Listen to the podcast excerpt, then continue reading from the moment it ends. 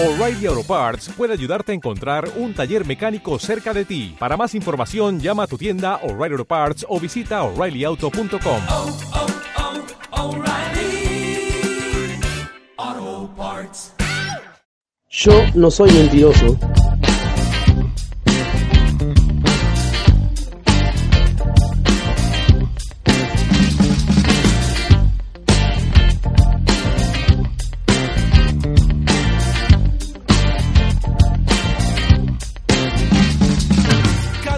Gente? ¿Cómo andan? Bienvenidos a una nueva emisión de Lo que el temporazo llegó. Yo soy Matías y como se habitual estoy acompañado del señor del séptimo arte, un apasionado fan de Michael Keaton. ¿Cómo andas, Fanny?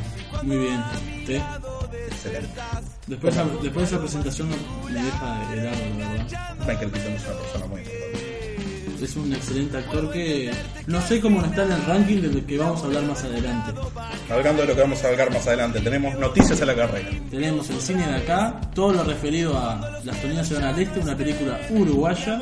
Y terminamos con la entrevista de las muchachas de Reservate. Siempre acompañados por buena música, Cayetano en la Marluza. Mama Clan, bandas uruguayas que suenan muy bien. Exacto. ¿Empezamos? Dale gas, Matías. No me quise ensuciar, me quise quitar la culpa otra vez. Y esta vez me fue bien. Tus problemas, mis problemas son. Es que quiero un mundo con vos, con su Big Bang, con su vaivén. Y cuando por caprichos te enojas, amigarse no está mal,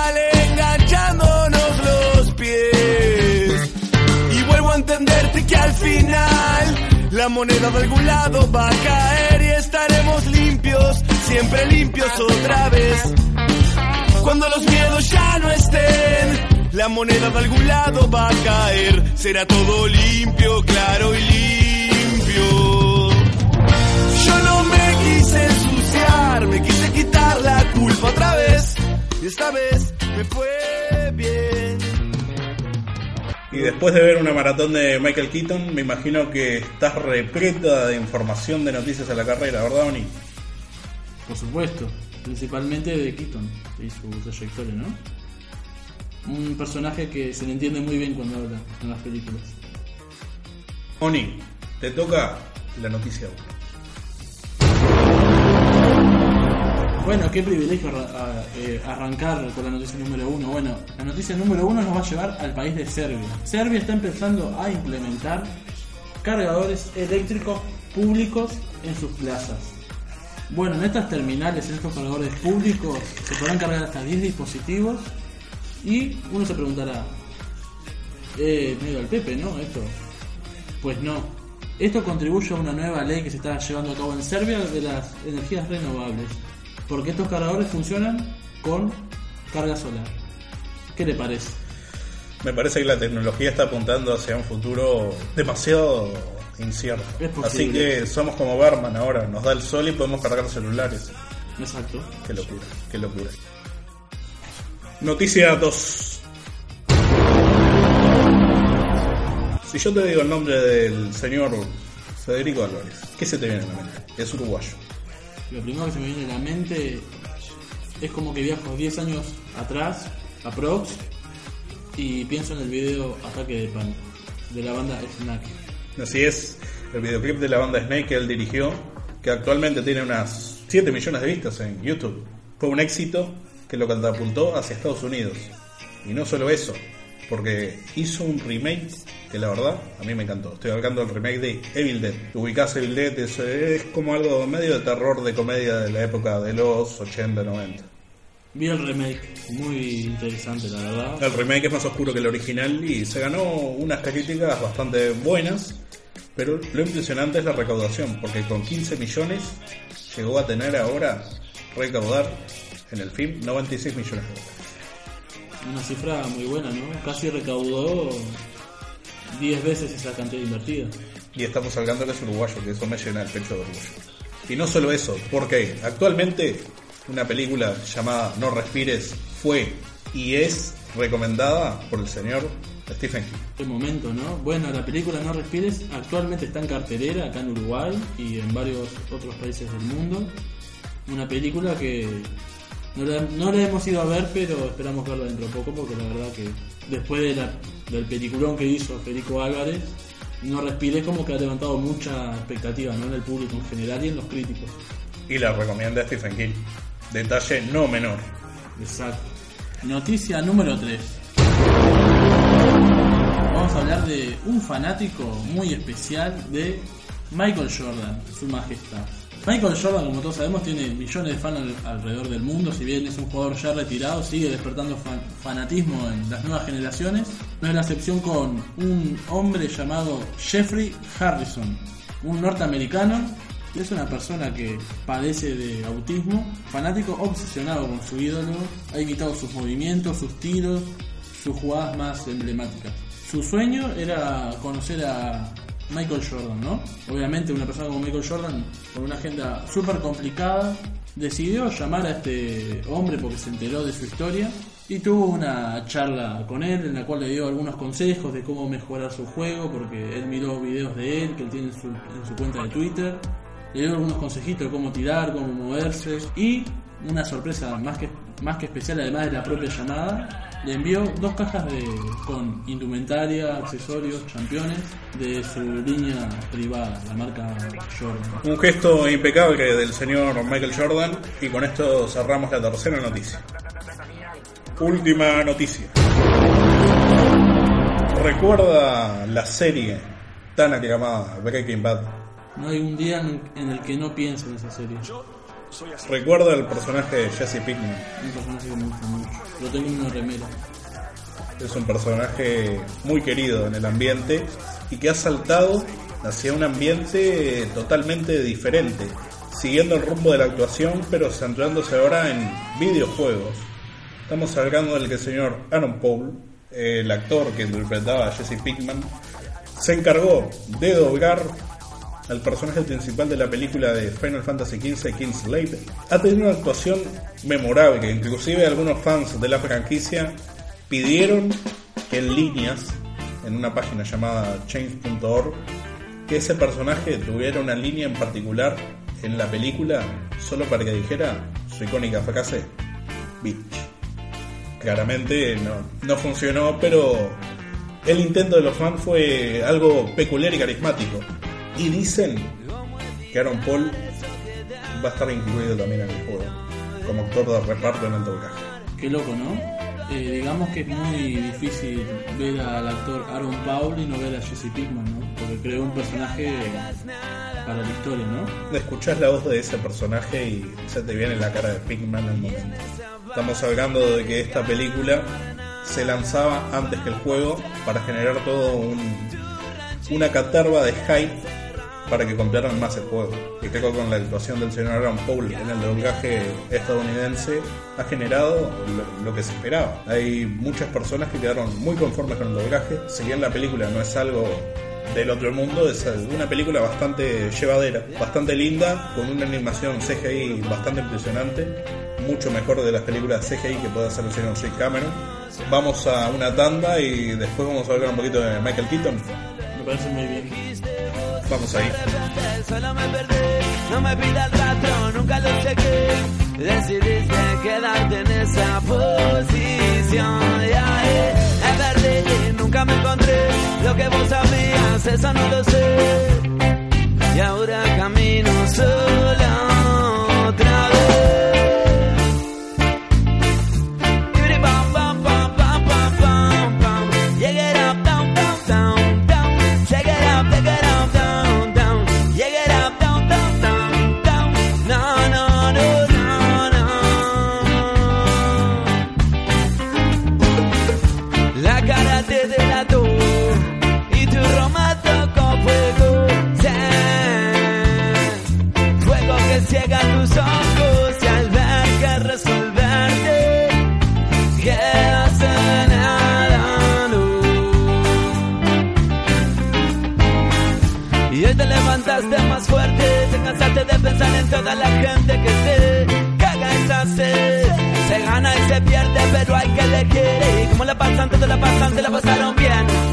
Lluvia paró, pero hay que seguir así.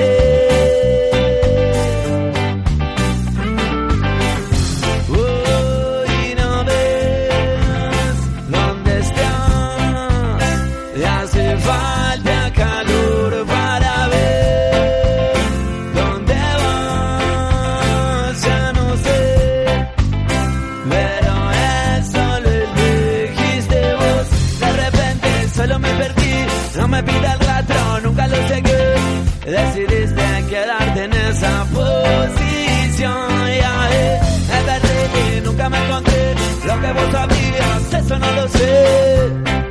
Y ahora camino sola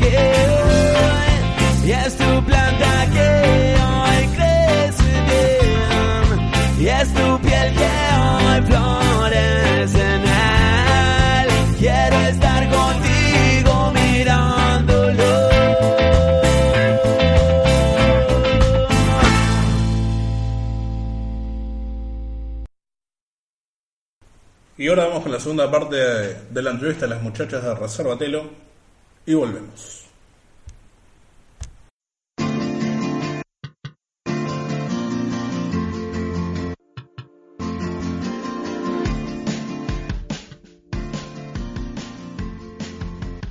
¿Cuánta gente está atrás de esta idea, de esta app actualmente? Eh, a nivel equipo decís, Sí. este, ahora somos tres.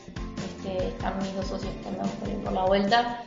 Que nos dividimos las tareas ahora porque, claro, cuando empezamos era como que todos haciendo todo y era muy complicado. Entonces, estaba para, para iniciar el tiempo, nos dividimos. Se llaman Victoria las dos. Eh, una de ellas es la que se encarga de la parte comercial, que como que va a captar los clientes, que tiene las reuniones con los moteles, este, hace las capacitaciones. La otra se encarga más del área legal, digamos, este, de gestión, está en contacto con el abogado, también con la gente de producto eh, y hace como que los trámites a nivel empresa. Y por otro lado estoy yo, que estoy encargada de la parte de comunicación, este, redes sociales, toda esa, esa parte la hago yo. O sea, es un trabajo que si bien está dividido también lleva a más horas fuera de- del lugar físico, ¿no? O sea, Sí. o sea, hace sus casas, Sí, sigue atendiendo clientes, Sí. eh, coordinando entrevistas. Sí, es que, es que a veces te mando un WhatsApp, yo que soy un recepcionista de alguno de los moteles a las 3 de la mañana y dice, che, mirá que no me, no me están llegando las reservas o no puedo cancelarlas o tengo el problema, entonces ahí tenés que ya ponerte a fijarte qué es lo que está pasando, eh, anotarlo para mandárselo a los que están programando, te lleva como un, tiempo, entonces no, no es el, el tema, creo que esto es a nivel de emprendedor en general, pasa mucho que uno como que no se desprende de su trabajo, o sea, no es que tenés un horario que haces de las 8 y a las 6 terminaste y te fuiste y está todo bien. Eh, capaz que entras a las 8 pero estás desde las 7 levantado haciendo otra cosa, este, y estuviste acá toda la tarde y te fuiste a las 6 a tu casa, pero llegaste, fuiste a hacer lo mismo, este, porque no terminaste, o no te vas a las 6, te vas a las 11, pasa pila. Sí, obvio. Este, es como un trabajo que no, De tiempo completo, digamos. es de tiempo completo. Porque aparte lo tenés todo el día en la cabeza. Pensás en eso todo el día. Tipo, tu chip está puesto para, Claro. para eso. Aparte, como tú decís, que si bien no, no son 24 horas reloj trabajando, de repente puedes trabajar en una situación que de repente estás haciendo, Tal cual. estudiando, no sé, en tu casa, comiendo, o sea, pueden surgir imprevistos. Sí, tal cual. A las 3 debe pasar que en esta etapa de expansión, el trabajo como que te puede llevar mucho más a veces de, lo que uno puede contemplar, ¿no? De decir, Sí. de lo que puedo atender, Sí, estando al 100% óptimo, ¿no? obvio. Es que ahora se, se aumentó muchísimo el volumen de trabajo, pero muchísimo. Porque tal, yo personalmente tengo que empezar a armar todas las campañas de, de publicidad para Buenos Aires. Estamos trabajando un, un par de campañas que van a salir ahora en septiembre y en agosto, que van a estar buenas. Este, y claro, y por ejemplo mis, mis, mis socias, que una está- les decía que está empezando ya a contactar a otros moteles allá en Buenos Aires porque son abundantes, son como 120 contra los 22 que hay en Montevideo. O sea, es increíble el número que hay y te lleva un tiempo armar una base de datos, de recolectarlos a todos, de empezar a, a escribirles. Y estamos ahora buscando eh, alguien para tecnología también, que apoyo. Entonces también te lleva como un tiempo todo. Es- necesitas dividirte y necesitas también or- organizarte. Y Eso a veces falta mucho en los emprendimientos, mismo a nosotros nos falta un poquito. Pero el tema de organizarse al 100% es súper importante. La difusión, ¿cómo, ¿cómo te fue la difusión para adquirir a los usuarios? Bien, en realidad eh, al principio nos costó un poco porque como te decía de mañana, este, antes de sacar la aplicación eh, empezamos una fanpage para validar el volumen de usuarios que les podría copar el proyecto. Eso fue como un tema de, validación de, de emprendimiento, digamos. Este, y claro, al principio cuando arrancamos a la gente no se lo entendían. Y cuando empezamos a mover redes sociales a la gente como que le daba vergüenza ponerle me gusta o compartir algo, incluso comentarlo. Después eh, tuvimos una nota en, una página de publicidad llamada Telemáquina Ideas.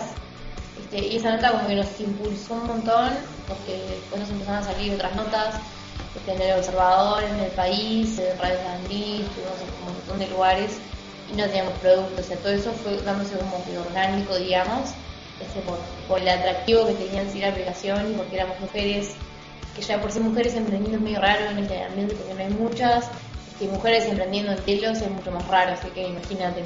Este, y no, con el tema de la difusión, en realidad eso se, se dio bastante orgánico, incluso ganamos el premio Emprendo, eh, que lo da el observador como mejor emprendimiento del año, el año pasado. Y a todo esto no teníamos aplicación todavía, o sea, cuando la lanzamos ya como que teníamos un camino bastante recorrido, de que la gente nos conocía, de que no sé, nos había visto en alguna publicación que les había parecido graciosa. Entonces está, ya teníamos como cierta fidelización de usuarios, que eso es súper difícil de conseguir, sobre todo en el rubro moteles, porque no tienen forma de fidelizar los usuarios, porque no tenés datos. Claro. Y justo el otro día estaba hablando con las, con las chilenas que estábamos viendo como el- la evolución que tuvimos a nivel comunicacional de relación con la gente, de pasar de que la gente le diera vergüenza comentar o poner me gusta, a que la gente te comparta una publicación súper explícita, o no sé, hicimos un sorteo por el día del amigo y tipo suben fotos de sus amigos, porque pasamos de que la gente le diera vergüenza a ese tema como medio tabú, a que la gente no le importe poner una foto con una amiga comiendo un helado, ¿entendés? Claro. O tomando una cerveza. A tener una pregunta más adelante que te parece gracioso de que el uruguayo es como, a veces como, Sí. frente al cambio como que plantea como, no somos más de lo de antes. Otro poco está en, que la gente joven este, empieza a ir a los moteles porque ya culturalmente no están yendo. Claro. Es un tema de que yo que sé, te vas, a, te vas a tu casa porque está todo bien, te van a la rambla y eso repasa. Y, o mismo gente que joven que como no hay mucha información a la vuelta de moteles, no te vas a ir a meter en un lugar que no conoces, que no tenés fotos, que no tenés información. Este, eso repasaba. Después ahora con la aplicación vos tenés las tarifas, sabes a dónde está yendo, qué servicios ofrece, cuánto te va a costar.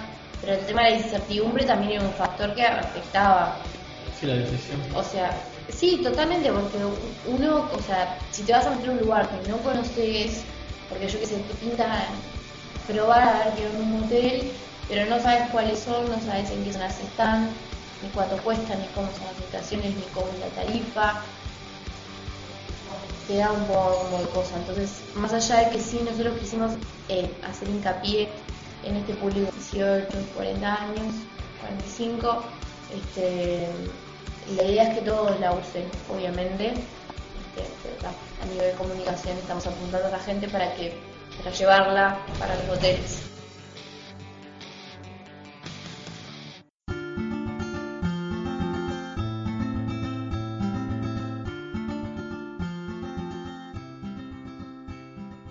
Bueno, tuviste la idea, tuviste las ganas y la aplicación cómo se desarrolló, qué, qué, fa- qué faltaba ahí. Plata. Como todo. Eh, Sí, es el, el gran dolor de cabeza de los emprendedores. Siempre es la plata. Este, nosotras arrancamos, como te comentaba, 2000, fines de 2014, todo 2015 fue un tema de, bueno, de aprender, este, de, de ver las necesidades que teníamos y lo que habíamos desarrollado sí eh, en, un momento, en una etapa muy temprana, fue una web app que nos sirvió también para validar a ver tipo, si a gente le copa, si se usaba para localizar a los moteles. Este, empezamos con eso que después la, la bajamos porque no permitía las reservas. Pero um, al momento del desarrollo en realidad el tema fue plata porque ninguna de las tres programa, eh, ninguna de las tres es tecnológica.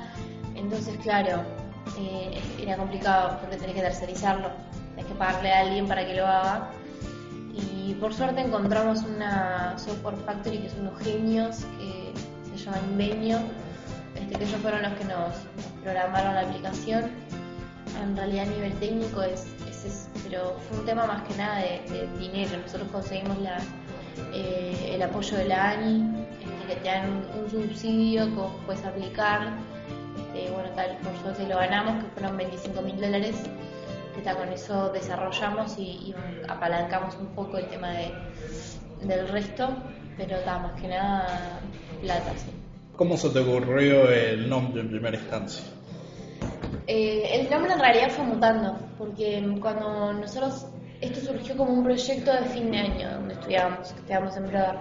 Cuando salimos de Brother, el nombre que le habíamos puesto allá por 2014 era Te lo averigua.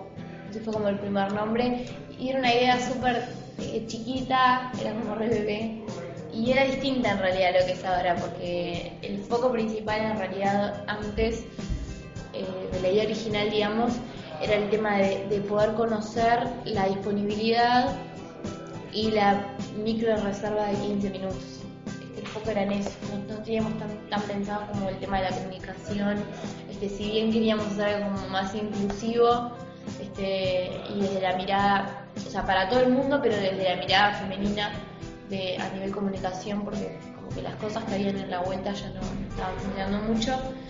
Este, pero claro, el nombre empezó siendo ese, eh, fue mutando, después tuvo otro nombre y terminó en Reservatelo, que fue el, que nos, nos decidimos. Eh, ¿Qué puede obtener el usuario de reservatero diferente a otras apps de similares características? No, en realidad la, la diferencia no hay acá en el, en mercado uruguayo y en el argentino tampoco. No hay ninguna aplicación que te deje ver la disponibilidad y te deje hacer reservas. Ese es como nuestro gran diferencial. Nuestra diferencia es esa que podemos hacer reservas este, y poder conocer la disponibilidad. Que en realidad ahí el foco, como son reservas instantáneas, el, el foco que nosotros hicimos fue, bueno, ta, sabes que está disponible, eh, hacer la reserva y te abortamos la, habitación hasta que llegues. Porque el mensaje final es ese. No es una reserva que vos haces de acá el fin de semana que viene, este, sino que apuntamos como a que lo, a. Y no tenés ganas de estar yendo a uno y que no tenga habitaciones y yendo a otro. Entonces, bueno, ta, te fijas cuál está libre, haces la reserva y te vas directamente por ahí no perdés tiempo. Claro. Una, una cosa que está buena, este, que a mí personalmente me encanta la aplicación, es el tema de las promociones en tiempo real. Yo que sé, el motel no está eh, obligado a tener una promoción mensual o una promoción en la hora. Capaz que es un lunes, son las 3 de la tarde y tenés el motel medio vacío y decís, bueno, esta vez una promoción. Este, todos los que vengan de ahora, las 3, tienen dos por uno de habitaciones o les regalamos un champán cuando se te llene la bajás y ya está, o sea, le va a llegar a la gente que le tiene que llegar en el momento que te estén buscando. Claro. Eso es una de las cosas que me parece que es re importante porque a los moteles les da un canal de comunicación que no tenían. Nosotras en eso estamos siendo como un vehículo, digamos, este, para mover al rubro en sí, este, el rubro moteles más allá de nosotros como, como aplicación, que obviamente somos un emprendimiento y la idea también es facturar, pero muchísimo más allá de eso, este, somos como la voz, digamos, de los moteles en tema de que, bueno, ta, ellos sí pueden tirar promociones acá, eh, pueden mostrar lo que tienen, está buenísimo porque hay moteles muy lindos acá en Montevideo. Este, es eso en realidad. Moteles que no tienen ni página en Facebook ni están en internet y hoy si no estás en internet no sos nada. Claro. El, el principal medio de difusión hoy en día. Exactamente, porque no vas a poner una pancarta en la calle diciendo motel, ¿entendés? Es muy raro que pase eso. El tema de estar en digital es re importante porque la gente hoy se mueve todo por, por redes sociales, por Facebook, Twitter, aplicaciones, o sea, es básico. Y, y darles a ellos también como el- ese apoyo de, de ese lado que capaz que no lo tenían porque no, no tenían la cabeza en eso. Este, Porque son negocios que igual aunque estén un poquito a la baja, funcionan y van a seguir funcionando siempre. Claro. La idea es justamente incrementarlos como en sus épocas de gloria, este, que la gente vuelva a ir porque son, son lugares que quizá en, el imaginario colectivo se ven de una forma, pero son lugares limpios, son lugares seguros. eh, Habilitados. Están habilitados obviamente y pagan muchísimos impuestos por, por estar habilitados. Tienen buenos servicios, este, ta, te ofrecen desayuno, te ofrecen cena, te venden cosas. Este, te- o sea, está buenísimo. Yo personalmente me parece que están, son lugares tan buenos. Bueno, acabamos de escuchar la segunda parte de la entrevista a las chicas de Reservatelo. Eh, una entrevista clara que habla y da de- mucha información sobre la aplicación, sobre sus usos. Ya recorrimos los desafíos de, que llevó este proyecto, cómo se desarrolló y cómo se aplica hoy en día la aplicación en, en el medio uruguayo. Esperamos tener más entrevistas, que estamos preparando más, con otras aplicaciones también del medio local. Así que bueno, le- les volvemos a agradecer a las chicas de Reservatero que nos abrieron las puertas de, de su lugar de trabajo. Así que muchas gracias por, por la oportunidad. Vamos a una tanda y volvemos. Dale gas.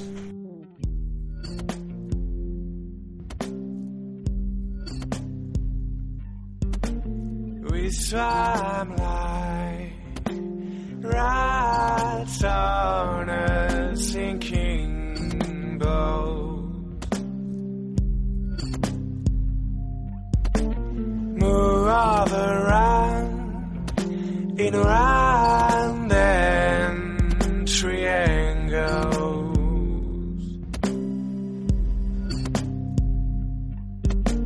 I don't pretend to understand it all. Understand it. Temporal, viento, es casi lo mismo. Understand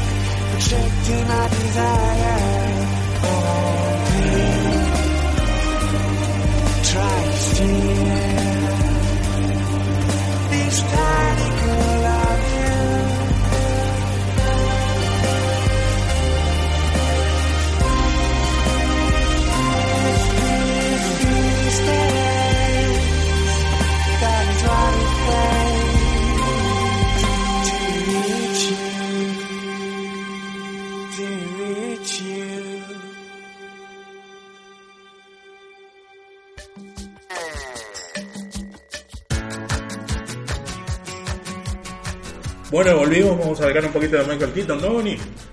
No, no, pará. ¿Qué? Aún no es momento. El- la audiencia creo que no, no está preparada para la bomba que tenemos de Michael Keaton. Quizás para el siguiente pod ya tiramos la bomba y que sea lo que Dios quiera. Vamos a, asesor- a asesorarnos con abogados por los dos. Muy bien, entonces, cine de acá. Cine de acá, como nos gusta a nosotros. Bueno, en cine de acá te- eh, vamos a hablar de Las Toninas van al Este, una película uruguaya con un excelente reparto, una excelente dirección. Muy buena película, no tuve la posibilidad de verla, pero usted sí. Así que voy a tener que hacerme, por favor, sin spoiler, porque hay gente que tampoco la vio. ¿Y qué le pareció? Bueno, la película me pareció una película muy buena, con muy buenos recursos técnicos a la hora de filmarla. La historia de por sí me pareció interesante. Es una película en la que, dada la dinámica de la misma, en, en cualquier momento puede suceder cualquier cosa. ¿Me puede contar de qué va la película, por favor? Bueno, la película trata de una hija que va a visitar a su padre que hace un tiempo que no lo ve porque por circunstancias de la vida como que no tiene una relación muy fluida con su padre. Su padre es una, una- es una persona del medio, o sea, como muy famosa, con mucha, mucha trayectoria y todo eso. Ahí empiezan a pasar cierta- ciertos conflictos en ese encuentro. Esos conflictos llevan a. involucran a otras personas.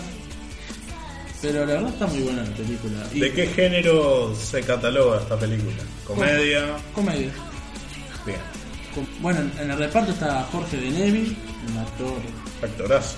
Que no, que no, no es necesario presentarlo. Está Verónica Perrota, que es la actriz y también directora de la película. Y bueno, está, la película está muy buena, vale la pena ir a verla. Sigue en cartelera, yo la recomiendo. ¿Cuántos minutos dura? Y una hora y veinte, una hora y media. Está la actuación breve pero muy buena de nuestro querido César Troncoso, que viene a ser el, el Leonardo DiCaprio uruguayo. Sí, sí. Comparado múltiples veces con el actor. Ni que hablar, digo, creo que está en el ranking del que vamos a hablar más adelante. Tenías al Este, una comedia casi familiar, como ellos mismos se autocatalogan. Así que, a verlo, por favor, que el cine uruguayo, el cine nacional, merece la oportunidad. Muy bien. Siguiendo con el tema. Bueno, y me apareció un ranking, un ranking que no es FIFA, pero un ranking tal cual, donde han aparecido enlistados los actores con mayor proyección y respeto en el ámbito mundial. Y yo estoy muy contento porque el señor Ricardo Darín está en ese podio. Así es. Bueno, se generó mucha polémica como cualquier ranking, ¿no? De que este sí, que este no, que más arriba, que más abajo, etcétera. Pero bueno, lo importante es que el señor Ricardo Darín está en este top 25 de los mejores actores, no de la historia, actores modernos. O sea, digamos de los últimos 30 a 30, 35 años, del 80 en adelante, digamos, ¿no? Eh, bueno, este ranking fue hecho en base, digamos, a una media de la actuación en todas sus películas. Y bueno, el señor Ricardo Darín, en representación de Sudamérica, está en el puesto número 2. Un puesto muy alto, mitad de tabla, digamos, en términos de deporte. Y que este ranking ha supuesto que el señor Ricardo Darín esté por encima de algunos actores que... Y mucha gente se pregunta, ¿cómo es posible que Ricardo Darín esté por encima de nombres como Tom Hanks, Dustin Hoffman, Brad Pitt, Christian Bale, Benicio del Toro, el mismísimo Tom Hardy que no tiene techo? Y sí, es posible, sí, porque la trayectoria de, de Ricardo Darín, cualquier actor que no sean que no sea Leonardo DiCaprio, Robert De Niro, desearía haber tenido. ¿Qué le parece? Bien, bien, bien. Sí, estamos hablando de que faltan precisas importantes. Michael Keaton. Volviendo al tema ranking, ¿quiere que le diga los Tirame el top 5. el top 5? Ah, hacemos así. Le digo el top 5 y después sigo hasta Ricardo Darín para que vea los actores que están por encima de Ricardo Darín y después le digo los que quedaron atrás de Ricardo Darín. ¿le Muy parece? bien, muy bien. Bueno, en el top 5, y usted me va a decir si, según su preferencia, ¿no? Si coincide o no. Al menos con los actores elegidos, sin importar el lugar, ¿no? Bueno, esta lista la encabeza el señor Jack Nicholson, Bien, sigue Daniel D. Lewis, bien, bien. Lo sigue Al Pacino, Robert De Niro y Leonardo DiCaprio, en el top 5. Está bien. ¿Cambiaría algún orden o...? A mí me parece No, que- no, está bien por el tema de edad y trayectoria, me parece que hay que respetar. Bastante bien. O sea, digamos que las como creo que son 12 nominaciones al Oscar que tiene Jack Nicholson, marca claramente que debe ser el uno al menos en reconocimiento. Sí, sí, sí. A mí puntualmente Daniel Day-Lewis es mi actor favorito. ¿Quién está por abajo de él? Hacemos así, le digo los que siguen estando por encima de Darín, los Bien. otros 6.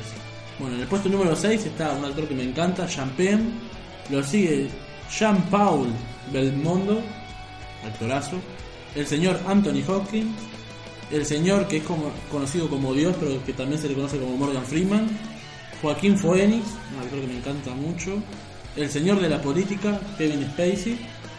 Y Ricardo Darín. Yo diría que el Champagne debería estar en el, en lugar un poco más bajo. No es un actor. Para estar en el puesto 6, me parece que. que creo que el señor Anthony Hopkins me parece que es mucho, mucho mejor que Champagne. A mí Champagne que está en el lugar 6, me- la verdad me sorprendió, porque no pensé que iba a ser tan bien reconocido.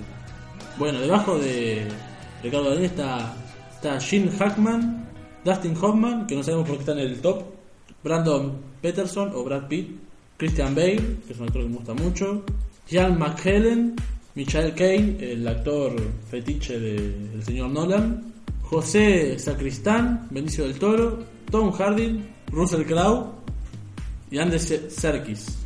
¿Qué le parece este top? Pienso que está bastante bien equilibrado entre experiencia, juventud y bastante bien. Bueno, feliz de que no estén actores del calibre de Adam Sandler, un actor que me parece que siempre hace la misma actuación y es respetado solo por ser canadiense. Hay muchos reclamos de que faltaba Adam Sandler.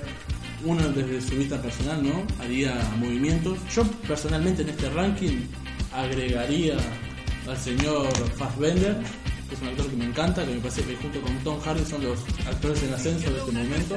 Eh, el señor McCain me parece que está bien, Mitchell Kane también. No entiendo por qué está Dustin Hoffman acá. Me sorprende que no esté el señor Gary Oldman acá. Un actorazo. Bueno, esto fue este pequeño ranking que ha surgido al correr de esta semana. Quisimos traerlo un poco a colación. Ahora nos vamos una tanda y volvemos. Vamos. boliche porno te quedas Tecno porno con tu sabor, no nube de porro en un lindo entorno Parece un horno y todo no pagas Tecno porno con tu sabor, no nube de porro en un lindo entorno Parece un horno y todo no pagas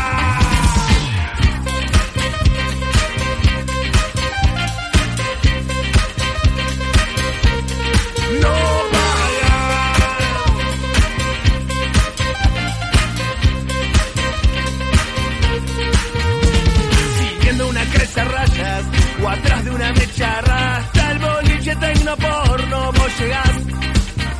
El ambiente está resarpado parece hay gato encerrado en boliche tecno porno vos bailás. La pista se presta ardiente Fernet cerveza caliente en boliche tecno porno vos tomás. Y a las 7 de la mañana de pronto la noche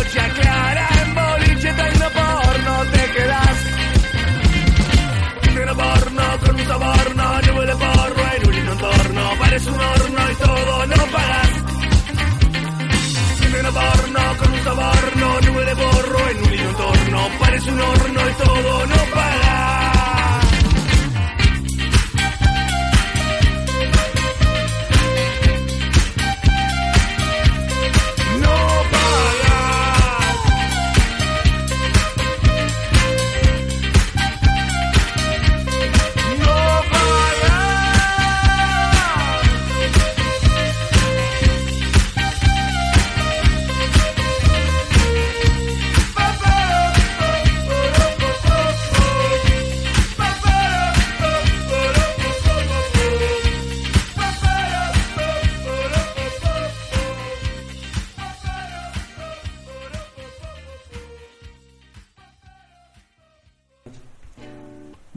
llegamos al final. Esto, como ya saben, es lo que el temor se llegó.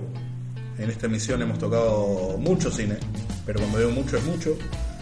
Hemos hablado de lo que es el cine nacional, hemos hablado de un ranking bastante polémico, por así decirlo.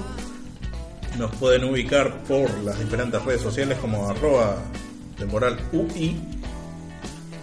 Somos ampliamente activos en Facebook, un poquito en Twitter. Pensamos equilibrar un poquito la balanza en algún momento. Pero seguimos en pie. Para la emisión que viene vamos a tocar más cine como es habitual. Vamos a tener más noticias de la carrera. Y lo que queremos es iniciar una nueva se- sección Con lo cual solicitamos la ayuda de los oyentes dejando preguntas con el hashtag temporal responde y para la siguiente emisión responderemos cual- cualquier inquietud de la gente que nos escribe. Y con el hashtag hoy temporal nos pueden solicitar algún tema que les interese que hablemos en el pod y seguramente como no tenemos nada mejor que hacer, lo tocaremos. También estamos implementando las transmisiones en vivo a través de Facebook. Así que invitamos a los oyentes a, en el momento que estemos transmitiendo en vivo, si quieren mandar saludos, Bien recibidos serán cualquier tipo de comunicación con nosotros. cualquier tipo de contacto humano nos viene bien. Sí, a esta altura de la vida no hay mucho que pedir. Exacto. Así que bueno, Matías, otro temporal que se va, pero vienen más. Y van a seguir viniendo. Exacto. Esto fue lo que el temporal se llevó Esto no es radio. y esto es podcast. Así que nos queremos.